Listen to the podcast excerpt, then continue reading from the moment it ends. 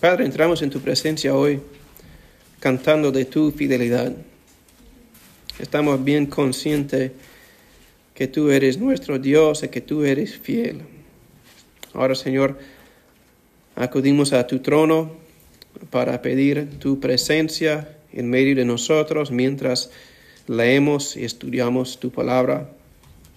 Bendice nuestros corazones para entender y recibir lo que tú tienes para nosotros hoy día.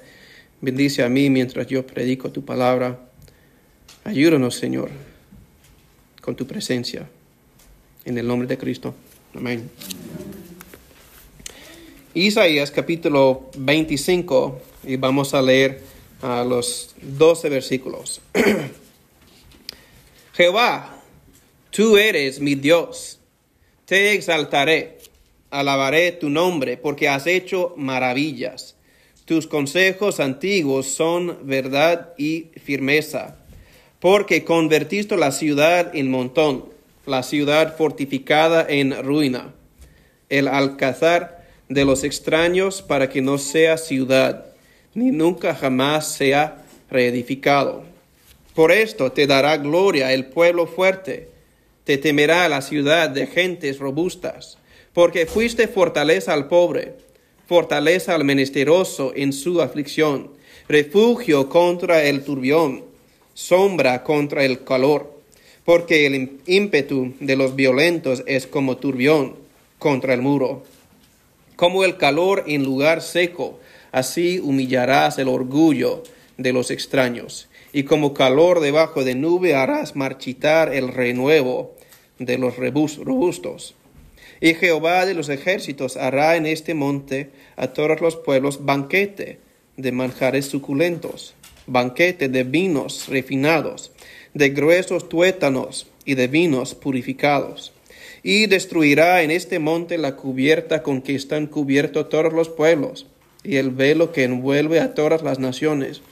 Destruirá la muerte para siempre, y enjugará Jehová el Señor toda lágrima de todos los rostros, y quitará la afrenta de su pueblo de toda la tierra, porque Jehová lo ha dicho.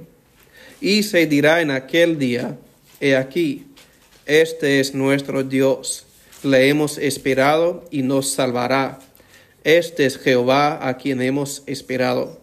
Nos gozaremos y nos alegraremos en su salvación, porque la mano de Jehová reposará en este monte, pero Moab será hollada en su mismo sitio, como es hollada la paja en el muladar, y extenderá su mano por en medio de él, como la extiende a nadador para nadar, y abatirá su soberbia y la destreza de sus manos, y abatirá la fortaleza de tus altos muros, la humillará y la echará a tierra hasta el polvo. Esta es la palabra del Señor. Ah,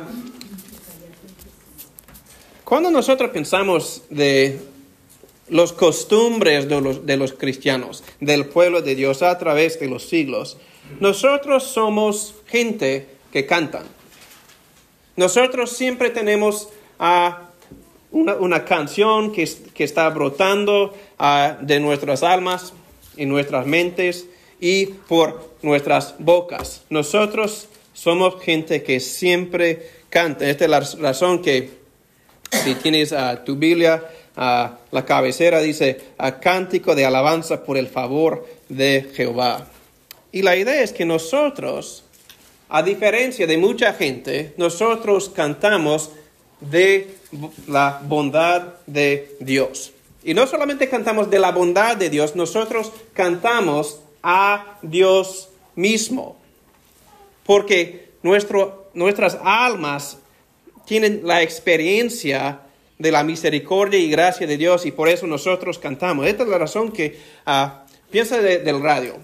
Cuando usted está ah, buscando un canal en el radio, ah, hay música de rock, de rap, de un montón de cosas, pero hay canales que solamente tienen música cristiana hay que pensar que es porque los cristianos siempre están cantando, siempre están meditando en la palabra de Dios y están cantando. No vemos los, no, no puedes elegir un, canal en el radio ah, de los budistas, de los musulmanes, de los otros, que es, de los ateos. Los ateos tienen un montón de canales porque ellos cantan de cosas del mundo, ah, porque ellos no tienen sus ojos puestos en los cielos ni en Dios. Y por eso nosotros, como cristianos, siempre, siempre, siempre cantamos. Es una cosa bien Ah, importante que nosotros no solamente cantamos cuando las cosas hacen bien en nuestras vidas. nosotros no somos los que cuando alguien bueno sucede, ah, voy a cantar al Señor y en los otros momentos nos callamos. Nosotros siempre estamos considerando la bondad, el poder, la gracia y misericordia de Dios y por eso cantamos.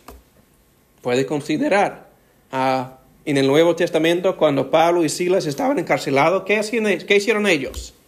Ellos cantaban. Ellos estaban cantando en la cárcel. La gente está, ¿por qué están cantando? Es porque ellos tenían un entendimiento de Dios, un entendimiento de lo que Él estaba haciendo en medio de ellos, aún encarcelado. Porque los cristianos siempre deben tener una canción. Y podemos considerar eso. Yo no sé si ustedes recuerdan a la empieza de la guerra en Ucrania. La gente estaba porque había ah, ataques de Rusia y la gente estaba en medio de los, los, túneles bajo de la ciudad. Los cristianos estaban reunidos. ¿Y qué hicieron, qué hicieron ellos? Ellos empezaron a cantar porque podías ver en el internet los cristianos cantando al Señor en medio de los túneles durante un ataque. Es como, ¿cómo es que los cristianos pueden cantar así? Y la realidad es que nosotros solamente podemos cantar porque tenemos un entendimiento de la vida con ojos claros. Nosotros entendemos lo que está pasando en el mundo, aún con miedo muchas veces, pero seguimos cantando. Esto es lo que encontramos aquí en en Isaías 25, porque encontramos la gente, el pueblo de Dios, cantando al Señor por, no por las circunstancias de la vida, pero por el conocimiento que ellos tienen de Dios, de sus atributos, de lo que Él está haciendo, lo que Él ha hecho y lo que Él va a hacer. Y por ellos, ellos tienen una canción brotando de sus espíritus. Este es lo que vemos aquí en capítulo 25 de Isaías. Es una profecía que Dios dio a Isaías ah, para animar a la gente y empieza con el, el dicho, que es un dicho verdadero, Jehová, tú eres mi Dios. Esta es la primera cosa que debe motivarnos como cristianos de cantar el Dios todopoderoso, el Dios omnisciente, el Dios misericordioso y bondadoso, justo y santo es nuestro Dios. Nosotros pertenecemos a Él. Él es nuestro Dios y este debe de ser un, el fundamento de nuestra adoración y de nuestra canción porque nosotros tenemos Dios. En el mundo, el mundo tiene un montón de canciones, ellos cantan de un montón de cosas. Ah, cantan de dinero, romance, el sexo, un montón de cosas. Le encanta el mundo de cantar de todo. Pero ellos no cantan de cosas eternas. Ellos no cantan de las cosas de Dios. Ellos cantan de las cosas visibles que ellos pueden experimentar y que van a fallar a ellos al fin del día. Nosotros cantamos de Dios porque Él es nuestro Dios. Nosotros conocemos a Él y nosotros tenemos la realidad de lo que Él nos ha explicado a través de su palabra. Nosotros tenemos un entendimiento, entendimiento de la vida, pero también tenemos el entendimiento de lo que tenemos por Él. Nosotros tenemos perdón, tenemos vida nueva vida eterna. Nosotros tenemos gozo y esperanza y un gozo y esperanza que perdura aún en los momentos en que no podemos ver la luz. Nosotros podemos reflexionar no solamente en lo que vemos, lo que estamos experimentando, nosotros podemos pensar en las promesas de Dios y gozar de Él. Esta es la razón que nosotros cuando consideramos Isaías 25, ellos empiezan con la, la frase sencilla, Jehová, tú eres mi Dios. Y por eso nosotros cantamos. Esto es lo que dice, porque pensando de, Dios y que nosotros pertenecemos a Él, ah, dice, alabaré tu nombre, porque tú has hecho maravillas. Entonces, cuando nosotros consideramos a Dios, tenemos todo lo que Él nos ha dicho a través de su palabra, pero también nosotros podemos ver y reflexionar, recordar de lo que Él ha hecho a través de la historia y aún en nuestras propias vidas. Y nosotros podemos pensar, wow, Dios realmente ha hecho maravillas. Pero es una cosa que nosotros tenemos que prestar atención aquí, porque Dios no solamente es un Dios que hace maravillas, Él, porque el versículo 1 termina diciendo que Él hace maravillas en el cumplimiento de sus diseños desde las edades antiguos. Porque dice, tus consejos antiguos son verdad y firmeza. Porque la idea aquí es que nosotros cuando consideramos lo que Dios es, lo que Dios ha hecho, podemos considerar que Él está cumpliendo su palabra y cumpliendo el plan que Él desarrolló. No nosotros. Él desarrolló el plan y Él cumplió su plan. Esta es la cosa cuando nosotros estamos en momentos en que no podemos ver una buena solución, es cuando nos encontramos en circunstancias de dificultad en la vida. Nosotros no solamente ponemos nuestro enfoque en lo que vemos, pero nos ponemos nuestro enfoque en lo que Dios nos ha dicho a través de su palabra, palabra con el sello de su espíritu. Porque nosotros cuando leemos las promesas de Dios contenidas en la Biblia, ellos, las, las promesas son fiables. Es una cosa que ah, estaba pensando de eso durante las semanas. Yo no sé si ustedes vieron ah, los debates de los políticos que quieren ser ah, presidente eh, el miércoles. pero uno de los, los candidatos, Chris Christie, él, él, estaba hablando de promesas hechas a Ucrania hace 31 años. Y él, él dio una cita, él, dice, él dijo que una promesa hecha hace 31 años por los Estados Unidos no tiene diferencia de una promesa hecha hoy. Yo estaba considerando, esto es una buena frase, buena cita. Ah, pero el problema es que nosotros como humanos, como gente, entendemos que una promesa hecha por un gobierno no es necesariamente fiable porque es una promesa hecha por hombres. Y los hombres, ellos mientan. Entonces nosotros escuchamos a la buena cita de Chris Christie y decimos que pues es, es algo que debemos considerar.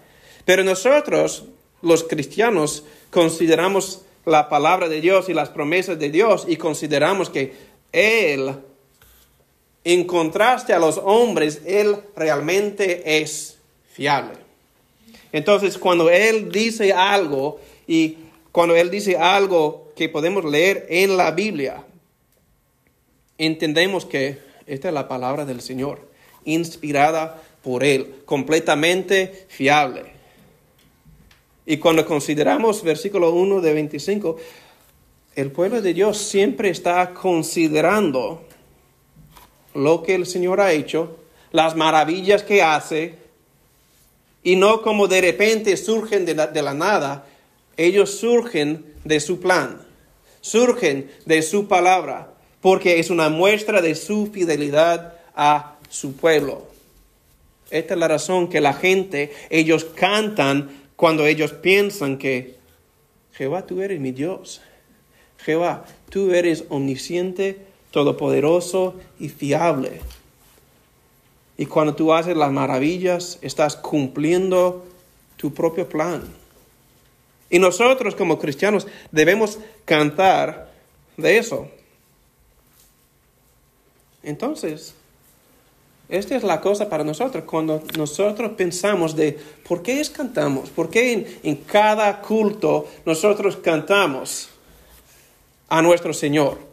Es porque estamos reflexionando, recordando que Dios nos ha salvado, Dios es fiel a su palabra, Dios es mi Dios. No es solamente un Dios lejano, un Dios de ellos, Él es mi Dios. Yo pertenezco a Él. Él me cuida, me ama, me muestra bondad, me muestra perdón, porque Él es mi Dios. Y el pueblo de Dios, a través de los siglos, siempre tiene esto en mente. Este sencillamente es la cosa que, que trae gozo a la vida de los cristianos, del pueblo de Dios. Es porque ellos están bien conscientes que ellos pertenecen a Él. Entonces la pregunta que yo, yo tengo para ustedes es que cuando ustedes piensan de tu relación con Dios, de, quién es Él, que si tú eres un cristiano que perteneces a Él, ¿ese trae gozo en tu vida? ¿Ese trae una canción en tu corazón que sale por su boca?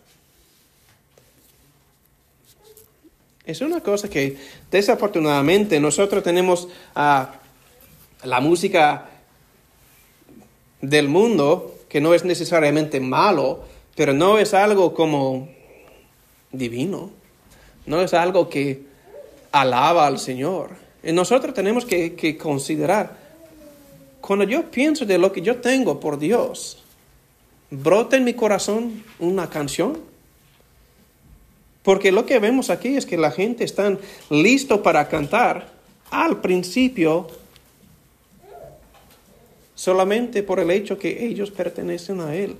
Porque ellos dicen Jehová, tú eres mi Dios, te exaltaré, alabaré, alabaré tu nombre. Este es lo que nosotros debemos considerar como los cristianos. No solamente lo que podemos ganar de Él, pero el simple hecho que Él es nuestro Dios. El Dios tres veces santo, el Dios amoroso, bondadoso, misericordioso, es nuestro, de Dios. Pero es una cosa cuando consideramos los siguientes versículos. Nosotros entendemos que nosotros pertenecemos a Él y nosotros cantamos a Dios y cantamos de Dios, no solamente porque es fiel, Él también es poderoso.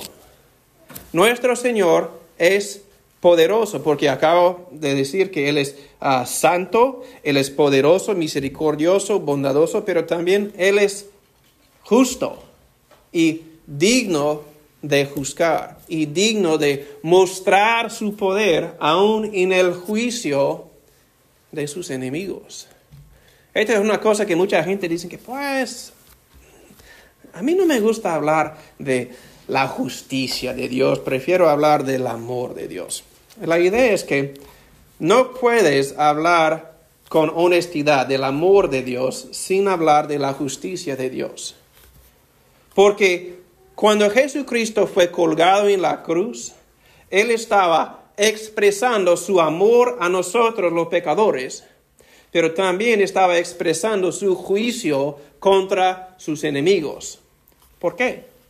Porque Jesucristo no quedó en el sepulcro, Él resucitó. Y cuando Él resucitó, Él mostró a todos los poderes, los poderes espirituales y también en el mundo, que Él ha conquistado la muerte, Él ha conquistado todos sus enemigos. Y por eso Él va a juzgar a cada persona. Este es lo que vemos en versículos 2 y 3. Ah, porque en este momento en, el libro de Isaías, ah, La gente está en un momento, especialmente la gente en Jerusalén, donde ellos estaban considerando amenazas de los otros países enemigos. Aún de Israel en el norte, ellos estaban enfrentando amenazas de ellos. Y ellos estaban como, ¿qué, qué vamos a hacer? Pero la idea es que ellos tienen la enseñanza aquí porque ellos están, tienen la... Es, es interesante porque ellos están considerando eventos del futuro, pero ellos están hablando en el pretérito, porque dice, porque convertiste la ciudad en montón, la ciudad fortificada en ruina, el alcázar de los extraños para que no sea ciudad ni nunca jamás sea reedificado. Entonces ellos están en un momento en la historia donde ellos pueden considerar lo que va a pasar y hablar que, y decir que es como ya pasado, de cierta manera, porque Dios es fiel a su promesa. Porque en los capítulos anteriores a este capítulo, Dios hizo profecías en contra de las naciones enemigas de Jerusalén, de su pueblo. Entonces la gente aquí puede cantar de Dios y cantar a Dios, porque Él no solamente es bueno y misericordioso, también es poderoso y justo para juzgar a los enemigos suyos y los enemigos de su pueblo. Es una cosa que nosotros tenemos que prestar atención de, quién es Dios. Y tenemos que entender que Él es más que solamente uh, el amor y bondad. Él es amor, bondad, santidad y justicia. Y nosotros podemos y debemos cantar a Dios por la expresión de su bondad. Ah, es una cosa cuando pensamos ah, de versículo 3, porque, porque dice, por esto te dará gloria el pueblo fuerte, te temerá ciudad de gente robustas. Entonces él está diciendo que cuando Dios muestra su justicia en contra de los malvados, de las naciones malvadas, los que moran adentro de las naciones, ellos van a dar reverencia a Él. Ellos van a adorar y alabar a Dios por su justicia, porque a través de su justicia la gente puede ver y entender que este Dios es real no es un Dios hecho por mano, no es una estatua, no es algo imaginado. Este es el Dios todopoderoso, el Dios omnisciente, el Dios que no tiene límite. Este es el Dios que hay. Y cuando nosotros pensamos de uh, versículo 3, podemos considerar de que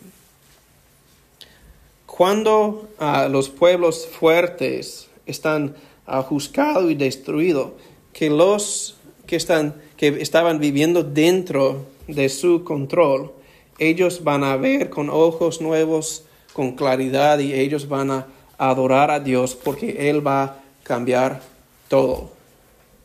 Esta es la cosa que nosotros tenemos que entender, que nosotros en este momento vivimos en un mundo corrompido, caído, que tiene un montón de problemas y nosotros entendemos que sí, vivimos en un mundo que tiene problemas, pero nosotros tenemos esperanza.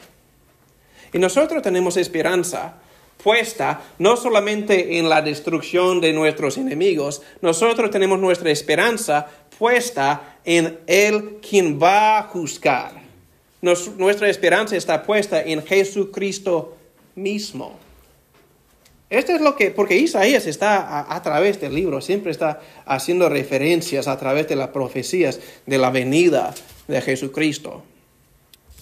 Y cuando nosotros pensamos de versículos 2 y 3, lo que vemos es que hay un grupo de gente que en, este momento ellos uh, parecían como ellos eran completamente uh, injustos, que no había ah, capacidad de recibir misericordia ni salvación. Pero a través del juicio de Dios, vemos que aún los enemigos van a ver a Dios con ojos nuevos y que ellos van a decir que ah, Él es digno de nuestra adoración. Entonces, aún los que eran enemigos antes, una vez que ellos doblan la rodilla a Él, ellos van a experimentar el gozo que Él les ofrece. Hay una cita que estaba leyendo eso ah, por el autor uh, Tolkien, el escritor del Señor de los Anillos, el Hobbit. Ah, y él, él dijo que el nacimiento, muerte y resurrección de Jesucristo significa que cada cosa triste se revertirá. O que lo que es, es real, cuando nosotros vemos, vemos la realidad de cómo es ahora, Pensamos que hay un montón de tristeza, hay un montón de problemas que vemos en el mundo, pero cuando nosotros pensamos de lo que sucedió cuando Jesucristo vino, murió, resucitó y ascendió a los cielos, es que Él ya empezó la reconciliación, la restauración de todas las cosas. Entonces, todas las cosas que nos causan tristeza, las, todas las cosas que cuando vemos las noticias y vemos que ¿Qué está pasando en este otro lado, otro lado, del mundo? ¿Qué está pasando en nuestra propia ciudad cuando leemos las noticias malas y pensamos que Dios, ¿por qué es? Nosotros entendemos que cuando Jesucristo vino, Él vino para salvar a los suyos y para los juzgar sus enemigos. Y los que Él quiere salvar, Él va a salvar y ellos van a experimentar su bondad, su consuelo y cada cosa mala que vemos en, el mundo ahora, vamos a ver que Él está haciendo todo nuevo. Esta es la razón que nosotros cantamos. Esta es la razón que los cristianos pueden leer aún versículos 2 y 3 de, Isaías 25 y pensar que, ah, versículo 2, ah, la ciudad se convertirá en, un montón, la ciudad fortificada en ruina. Y nosotros pensamos que sí, aún en el juicio de Dios, nosotros podemos considerar que, pero por el juicio de estas ciudades, la gente van a convertirse al Señor, porque ellos van a ver su gloria. Esto es lo que el Señor hace en nuestras propias vidas. Nosotros vivimos en nuestras nuestros castillos fortificados, disfrutando nuestro pecado, disfrutando nuestra rebelión. ¿Y qué es lo que hace? El Señor habla con nosotros a través de su palabra, con el poder de su espíritu, y nosotros tenemos nuestros castillos fortificados. Nada va a entrar para molestarnos. Estoy bien, cómodo en mi pecado, mi rebelión, estoy bien. ¿Y qué es lo que sucede? La palabra del Señor entra, derriba los muros, y toque nuestros corazones y toda la protección que tenemos ah, construidos para protegernos de Dios. Dios derriba nuestras protecciones porque Él va a salvar a los suyos. Esto es lo que Dios hace. Entonces podemos pensar no solamente de las ciudades, pero podemos considerar de nuestras propias vidas, como Él nos toca, como Él nos cambia, cuando Él salva a nosotros, podemos considerar como si, ustedes han, caminado por el Señor por, por años, por semanas, por décadas, ustedes pueden recordar cómo es que el Señor sigue derribando los muros de tu vida para expresar su amor a ti, para que tú puedas conocer quién es Él y quién eres tú y la gran necesidad que tú tienes. Es por, eso que, es por eso que nosotros podemos cantar de la bondad de Dios y cantamos a Dios por su bondad. Ah, la tercera parte ah, de este salmo, este ah, cántico, se encuentra en versículos 4 y 5. Esta es la cosa que Muchas veces nosotros pensamos, cuando pensamos de cantar de Dios, cantar a Dios, pensamos más como de lo que vemos en 4 y 5, de la bondad de Dios expresada a nosotros, su pueblo. Porque dice, porque fuiste fortaleza al pobre, fortaleza al menesteroso en su aflicción, refugio contra el turbión. Este es lo que nosotros tenemos. Si pertenecemos a Cristo, nosotros podemos pensar que sí, Él es nuestro refugio. A través de los salmos siempre habla de cómo Dios es nuestro baluarte, nuestro escudo, nuestra fortaleza, nuestra canción. Nosotros tenemos una relación con Dios porque Él es poderoso y Él cuida de nosotros. Nosotros los pobres, nosotros los débiles, los nosotros que no tenemos lo que necesitamos. Nosotros miramos hacia Él y Él provee lo que nosotros necesitamos. Es una maravilla de lo que vemos. Pero la idea es que cuando consideramos su bondad, también pensamos de ah, la realidad que, de que nosotros vivimos en un mundo donde hay problemas donde hay oposición, porque está diciendo que el Señor muestra su bondad a nosotros, pero también dice que Él es como sombra contra el calor, porque el ímpetu de los violentos es como turbión contra el muro. Entonces hay, no solamente es que hay problemas y debilidades en nuestras propias vidas, es que hay enemigos en el mundo en contra de los cristianos, en contra de los que quieren caminar con el Señor. Y dice que ellos son como turbión en contra de nosotros. Versículo 5, como el calor en lugar seco, como el calor en lugar seco. Entonces, la idea es que cuando nosotros nos encontramos en el mundo, nosotros vemos que hay oposición. Yo no sé si ustedes leyeron en las noticias a la iglesia en China que a través de los últimos años había noticias de cómo el, el gobierno chino sigue en persiguiendo la iglesia en, en China.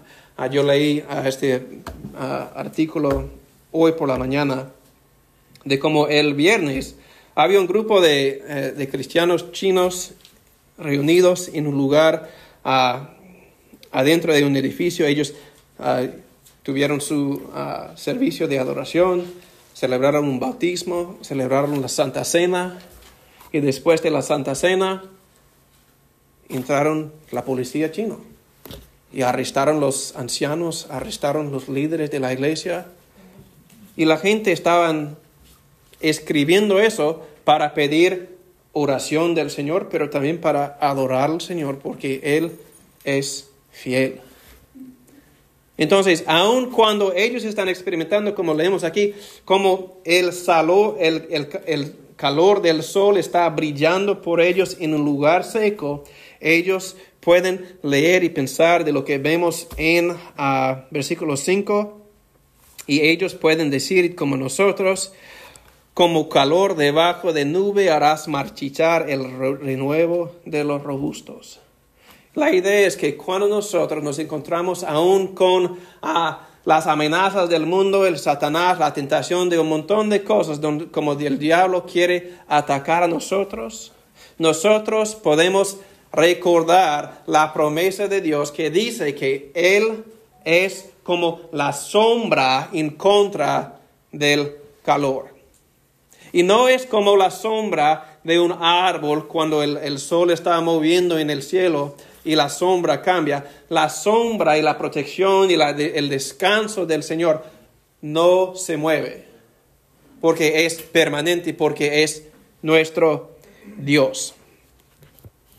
Y la idea que vemos aquí es, cuando consideramos la realidad expresada aquí, es que está hablando con completa honestidad que en la vida vas a encontrar momentos de persecución, momentos de tentación, momentos en que tú no puedes resistir en tu propio poder. Pero tú puedes confiar que el Dios omnipotente, el Dios tuyo si perteneces a Él, si tú eres un cristiano. Él siempre va a estar ahí contigo para darte lo que tú necesitas. Esta es la razón que nosotros cantamos. Porque nosotros realmente pertenecemos a Él. Pero una cosa para terminar, uh, versículo 5. Ah, dice, y harás marchitar el renuevo de los robustos. Uh, o otra traducción, creo, la, la Biblia de las Américas, dice que Él va a callar la canción de los tiranos. Entonces la idea es que eh, a través de versículo capítulo 25 estamos hablando aquí de cómo la gente de Dios cantan de Dios y cantan a Dios. Y cuando llegamos a versículo 5, podemos entender que cuando la sombra del Señor, cuando el enemigo está intentando acalentar tu vida en una manera mala, y la sombra del Señor parece, el cántico de los tiranos se acalla.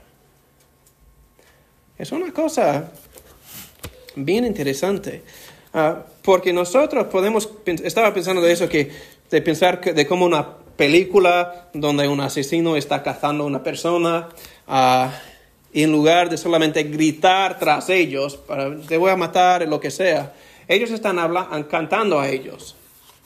Es algo más que puede traer más miedo si una persona está cazándote para matarte y cantando a ti. Pero la idea es que ellos no solamente están cantando que te voy a matar, ellos van a, están cantando la verdad para decir que ah, tú eres un pecador.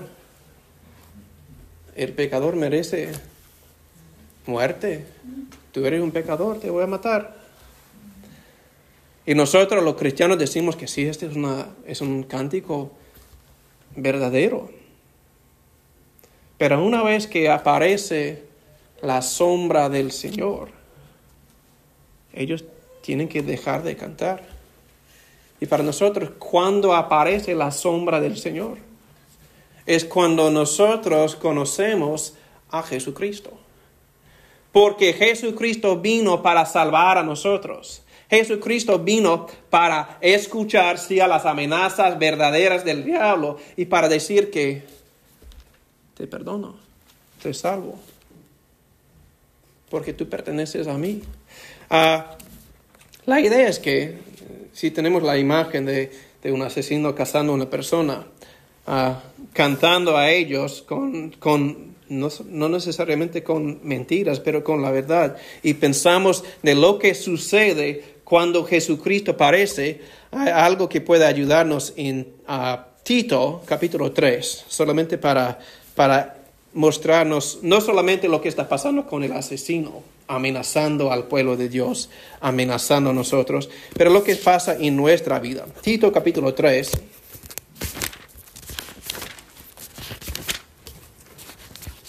Los versículos 4 a 7. Pensando de de la imagen que tenemos de ah, un enemigo cantando, listo para matar. Pero dice, pero cuando se manifestó la bondad de Dios, nuestro Salvador, y su amor para con los hombres, nos salvó. No por obra de justicia que nosotros hubiéramos hecho, sino por su misericordia por el lavamiento de la regeneración y por la renovación en el Espíritu Santo, el cual derramó en nosotros abundantemente por Jesucristo nuestro Salvador, para que justificados por su gracia viniésemos a ser herederos conformes a la esperanza de la vida eterna. Entonces, cuando tenemos la idea, la, la imagen de los tiranos dejando de cantar, ellos dejan de cantar porque Dios expresó su amor a nosotros por Cristo. Y nosotros podemos glorificar a Él porque Él nos ha protegido, nos ha salvado, nos ha justificado, no por algo que nosotros hemos hecho, pero por la gracia y misericordia de Dios. Y la gracia y misericordia de Dios solo, que viene por Jesucristo. Entonces, esta es la razón que nosotros cantamos como cristianos. Nosotros cantamos porque pertenecemos a Él, nosotros pertenecemos a Él y Él es poderoso y justo para juzgar y cantamos porque Él es santo y justo. Y también cantamos a Él porque Él nos muestra protección, misericordia, bondad, hasta el punto en que Él nos protege de nuestros enemigos para que ellos tienen que callarse. Ellos no pueden cantar de nuestra destrucción porque la sombra del Señor está por encima de ellos. Y ellos no tienen poder en contra de nosotros porque nosotros tenemos a Cristo. Pero el título del mensaje hoy día es ¿Cuándo debemos cantar? Porque la idea es que nosotros ah, podemos considerar que debemos cantar porque pertenecemos a Él, porque Él es poderoso y justo y porque Él nos protege. Ah. pero la pregunta, ¿cuándo debemos ah, cantar? es importante. Porque esta profecía no fue escrita en un momento en que la gente tenían, cuando ellos tenían todas sus necesidades satisfechas, cuando ellos estaban con buena salud, con buen dinero, con buen todo. La profecía fue escrita a ellos en un momento, si empiezas a leer en Isaías, el rey de Siria, el rey de Israel, ha venido para hacer guerra en contra del pueblo de Dios en Jerusalén. Y ellos están como, yo no sé qué hacer. Ellos no sabían qué iba a pasar. Ellos no sabían qué fue el escape. Pero ellos confiaron en Dios. Y por eso ellos podían cantar. No solamente en los momentos buenos, porque pensamos que sí, sí, sí, es, es bien fácil de cantar a Dios en los momentos buenos. Pero tenemos que considerar lo que estamos leyendo ahora. Porque si, si no entendemos el contexto y leemos los primeros versículos, como Jehová, tú eres mi Dios, te exaltaré, alabaré, alabaré tu nombre porque has hecho maravillas, tus consejos antiguos son verdad y firmeza, pensamos que, amén, cuando estamos en los momentos malos, en los momentos buenos. Pero es un poco difícil de leer esos versículos en los momentos más difíciles de la vida y decir, Jehová, te alabaré, Jehová, te exaltaré. Pero eso es exactamente lo que el pueblo de Dios hace y siempre hace desde el pasado hasta ahora y hasta el futuro. Porque nosotros no estamos entendiendo la vida solamente por nuestros ojos. Nosotros entendemos la vida por las promesas de Dios. Las promesas dadas de Dios y las promesas cumplidas de Dios por Jesucristo. Y por eso nosotros consideramos la vida con sus desafíos, con sus éxitos, con las cosas buenas y malas. Y nosotros entendemos que, Señor, yo voy a cantar de ti, no importa mi circunstancia, porque tú eres fiel. Y podemos pensar de lo que acabamos de leer de Isaías 25 como el motivo de nuestras canciones. Jehová es nuestro Dios. Nosotros pertenecemos a Él. Él es santo, justo y poderoso para juzgar sus enemigos y los enemigos de su pueblo. Y por eso cantamos. También nosotros, como los que pertenecen a Él, nosotros podemos cantar a Él y cantar de Él, porque Él ha expresado su cuidado para nosotros. Los ministerios, como, como dice Ah, porque él fuiste, eh, porque fuiste fortaleza al pobre, fortaleza al menesteroso en su aflicción, refugio contra el turbión. La idea es que nosotros podemos cantar a Dios aún en medio del turbión. Podemos estar dentro de nuestro refugio. Cuando la vida está causando un montón de problemas alrededor de nosotros, nosotros, nosotros podemos decir que, Señor, tú eres mi refugio. Estoy confiando no en lo que veo, no en lo que pienso, yo confío en ti, porque tú eres mi refugio. Esta es la razón que nosotros podemos cantar. Esta es la razón que los cristianos deben cantar. Y la pregunta en el título es, ¿cuándo debemos cantar?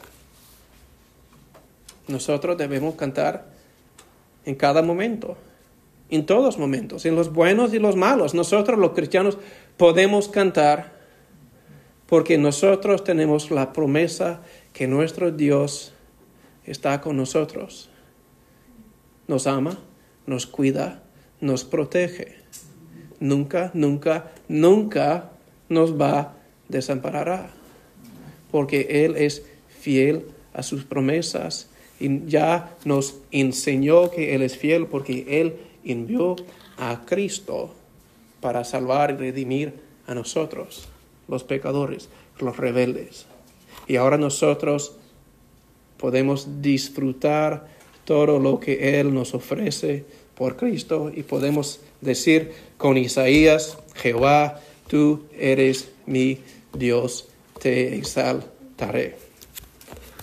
Entonces, para eso, yo digo, si tú estás aquí ah, y tú eres un cristiano y tú no tienes la canción brotando en tu corazón como antes, yo te digo, considera lo que el Señor ha hecho para ti.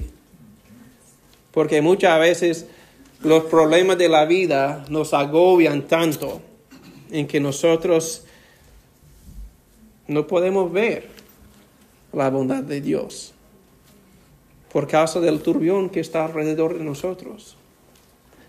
Y por eso yo te digo, si tú eres un cristiano y no tienes la canción brotando en tu corazón, yo te digo, te animo, que piensa en las promesas de Dios, piensa en lo que el Señor ha hecho para ti y piensa en las promesas que Él te ha dado. Y también si tú eres una persona que no conoce al Señor, estás, estás aquí escuchando a este mensaje, ah, yo te digo que mi, mi, mi deseo es que la palabra del Señor con el poder del Espíritu está tocando en tu corazón para derribar los muros que tú has establecido para protegerte de Dios, para que tú puedas experimentar lo que Él ofrece. Porque en la vida tú vas a experimentar momentos en que el turbión está soplando alrededor de ti. Y si tú, no tienes a Cristo, tú no tienes refugio, tú no tienes protección, tú no tienes protección del calor del sol. Tú necesitas la sombra y la sombra se llama Jesucristo. Entonces yo te ofrezco eso. Este es lo que tú necesitas. Aunque tengas un castillo fuerte establecido, mi deseo es que el Señor derribe los muros que tú has establecido para que tú puedas experimentar el amor, la misericordia y la gracia que Él te ofrece. Oremos. Padre, te damos gracias porque tú eres nuestro Dios. Nosotros pertenecemos a ti y nosotros podemos cantar de ti y cantar a ti porque tú eres fiel. Señor, bendice a nuestros oídos y corazones hoy mientras consideramos tu palabra. Danos tu espíritu para animarnos en nuestro camino contigo. Para los cristianos que ellos puedan contemplar todo lo que ellos tienen por Cristo y también, Señor, para los que están aquí, que no te conocen, Señor, que ellos puedan considerar lo que ellos necesitan. Y que ellos necesitan el perdón, la gracia y misericordia que tú les ofreces por Cristo. Que ellos puedan escuchar el Evangelio, que ellos puedan confesar su rebelión y mirar hacia ti para recibir lo que tú les ofreces por tu Hijo. En su nombre pedimos todo. Amén.